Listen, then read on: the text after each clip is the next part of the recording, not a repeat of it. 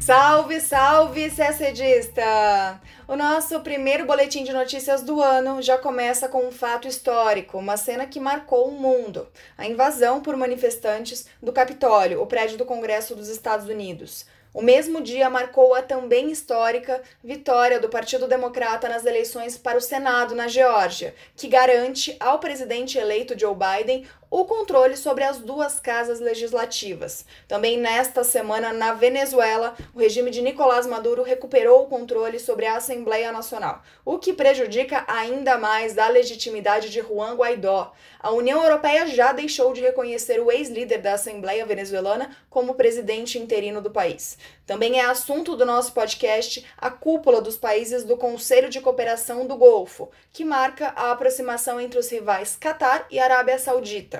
O Irã violou mais uma vez as cláusulas do acordo nuclear de 2015 e retomou o enriquecimento de urânio ao nível de 20%.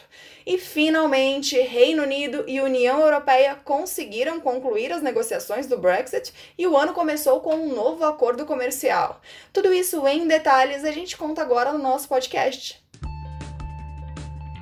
O dia 6 de janeiro de 2021 vai ficar marcado na história dos Estados Unidos e, em certa medida, do mundo, enquanto o Congresso norte-americano realizava a cerimônia que certificaria a vitória de Joe Biden nas eleições presidenciais. Milhares de apoiadores do presidente Donald Trump invadiram o Capitólio, o prédio do Congresso em Washington, na tentativa de impedir a cerimônia, que é a última etapa antes da posse do presidente eleito, marcada para o dia 20. Ao menos cinco pessoas morreram, entre elas um policial. Os manifestantes repetiam a mesma alegação feita nos últimos meses pelo presidente, de que houve fraude nas eleições. Isso sem apresentar nenhuma prova e apesar da certificação do resultado por todas as instituições competentes. Depois dessa trágica interrupção, o Congresso voltou a se reunir na madrugada desta quinta-feira e concluiu a cerimônia confirmando a vitória de Biden. A princípio, Trump evitou declarações condenando os atos de vandalismo e violência. Em um vídeo mais tarde apagado, o presidente pediu que os manifestantes voltassem para suas casas, afirmando que amava a todos que estavam nas ruas. Horas depois, seu acesso ao Twitter foi bloqueado por 12 horas e algumas postagens foram apagadas. Na quinta-feira, suas contas no Facebook e no Instagram foram suspensas. Funcionários do alto escalão do governo, incluindo a secretária de Transportes, Elaine Chao, e da Educação, Betsy DeVos, deixaram os cargos. Políticos começaram a levantar a possibilidade de usar a 25ª emenda da Constituição, que trata do afastamento de um presidente que não consiga mais exercer suas funções. Pressionado, Trump mudou o tom e, em um vídeo publicado no Twitter, disse que estava ultrajado pelas cenas de violência e que os que participaram desses atos não representam o país e irão pagar por isso. Ao falar das eleições, pela primeira vez, Trump não fez falsas alegações de fraudes e reconheceu que no dia 20 de janeiro um novo presidente assumirá a Casa Branca.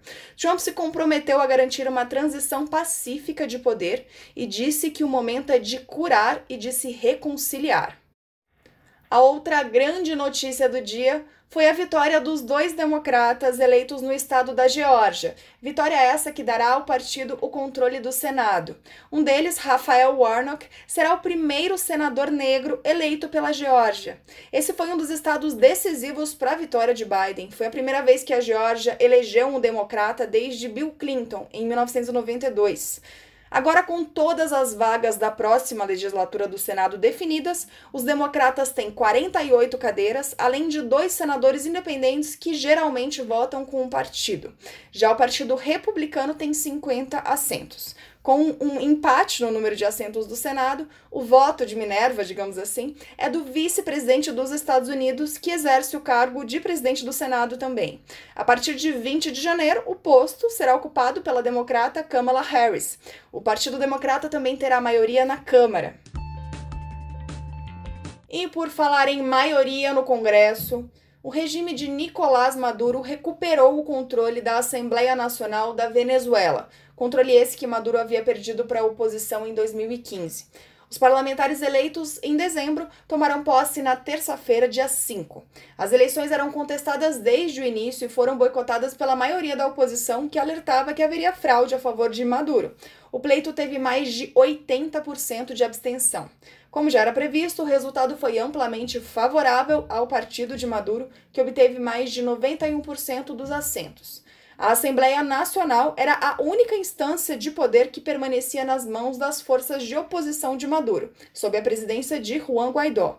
O regime chavista já controlava a Assembleia Constituinte, que foi eleita em 2017, também sob suspeitas de fraudes, para reformar a Constituição, mas que acabou permanecendo e disputando poderes com a Assembleia Nacional, numa estratégia de Maduro na época para driblar a oposição com a renovação da Assembleia Nacional e o fim do mandato parlamentar de Juan Guaidó, o autoproclamado presidente interino no país, reconhecido como tal por dezenas de países, incluindo o Brasil e os Estados Unidos, fica numa situação muito delicada, já que não há mais base institucional para o seu apoio. Guaidó, que nunca conseguiu de fato governar o país, agora terá de enfrentar mais uma crise de legitimidade. Criou-se a dúvida: os países vão continuar reconhecendo Guaidó como forma de pressionar o regime de Maduro?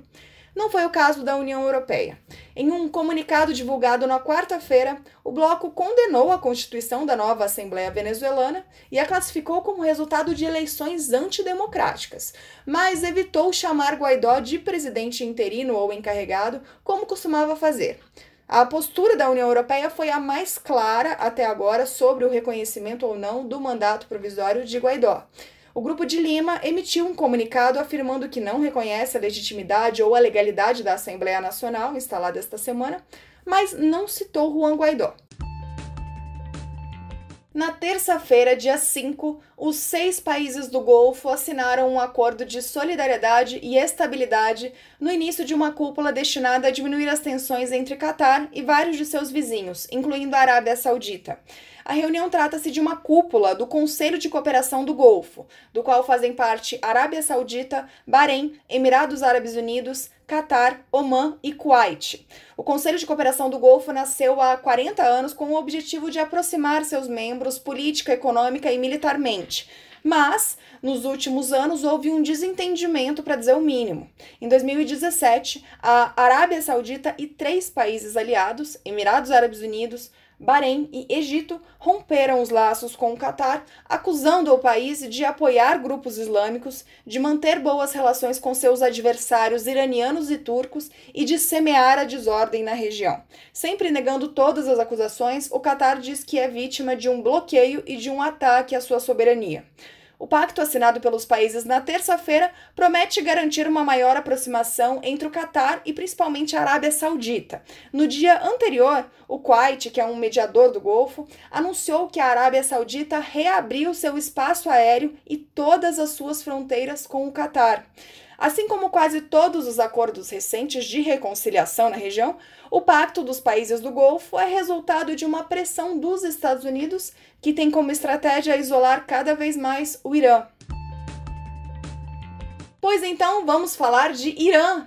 Na segunda-feira, dia 4, o país retomou o enriquecimento de urânio a 20% em uma instalação nuclear subterrânea. Para produzir armas nucleares, o urânio enriquecido precisa chegar a 90%. Mas esse nível já acende um sinal de alerta na comunidade internacional, sem contar que ele é um nível muito superior ao estabelecido no Pacto Nuclear de 2015. A medida consta em uma lei aprovada pelo parlamento do Irã em dezembro, que permite o enriquecimento de urânio nos níveis praticados antes da assinatura do acordo nuclear. Essa lei iraniana foi interpretada na época como uma resposta ao assassinato do principal cientista nuclear do país, Mohsen Fakhrizadeh. O governo do Irã suspeita que autoridades de Israel estejam envolvidas na morte do cientista. Além disso, tanto a lei quanto esta medida de segunda-feira estão inseridas em uma estratégia do Irã para pressionar o presidente eleito dos Estados Unidos, Joe Biden, que toma posse no dia 20 de janeiro. O acordo nuclear foi assinado em julho de 2015 entre o Irã e o chamado Grupo P5 mais um, os cinco membros do Conselho de Segurança da ONU mais a Alemanha, sob liderança dos Estados Unidos da gestão de Barack Obama. O grupo aceitou encerrar as sanções ligadas ao programa nuclear iraniano e, em troca, o Irã se comprometeu a produzir energia nuclear apenas para fins pacíficos. Mas os Estados Unidos deixaram o um acordo em 2018 e reimpuseram sanções ao Irã, apesar dos protestos das outras potências signatárias. Em resposta, o governo iraniano começou a violar cláusulas do documento desde 2019. A gente já mostrou muitas dessas violações aqui no nosso podcast. Joe Biden já afirmou, depois de eleito, que está disposto a retornar ao acordo desde que o Irã volte a cumpri-lo. No nosso último boletim de notícias, quando União Europeia e Reino Unido estavam prestes a concluir o acordo comercial pós-Brexit, prometemos contar aqui na nossa primeira edição do ano se, afinal, 2021 começou com ou sem acordo entre os britânicos e os europeus do bloco.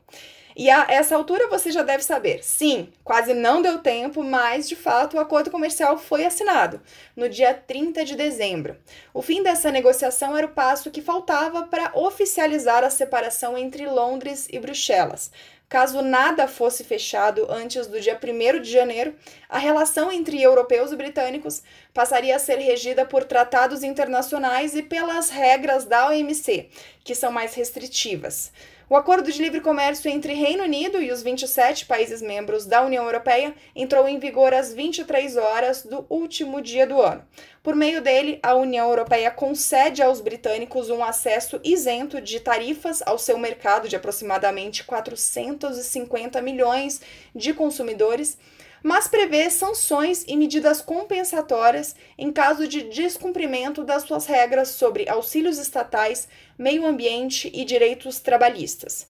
A questão do direito de pesca em águas do Reino Unido era um dos principais impasses das negociações. A União Europeia queria garantir acesso livre às águas britânicas, enquanto o Reino Unido propunha restrições. Ficou então acordado o seguinte: até 2026, a União Europeia continuará tendo acesso às águas britânicas, mas terá de reduzir em 25% a parcela de peixes capturados por seus navios em território britânico, um corte, inclusive, abaixo do que o Reino Unido reivindicava, que era de 60%. Após esse período de transição, haverá negociações anuais. As empresas terão de se adaptar à nova realidade já que, apesar de os exportadores britânicos e europeus estarem livres de tarifas e de cotas, todas as importações entre as duas partes estarão sujeitas a verificações e controles. Essas barreiras elevam o custo e o tempo de transporte e vão exigir que as empresas ajustem suas cadeias de abastecimento.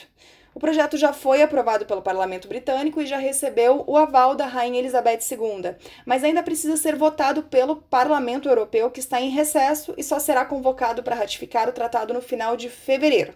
Então, o texto entrou em vigor de maneira provisória. E a gente termina o nosso podcast por aqui. Uma ótima semana, bons estudos e até sexta-feira que vem.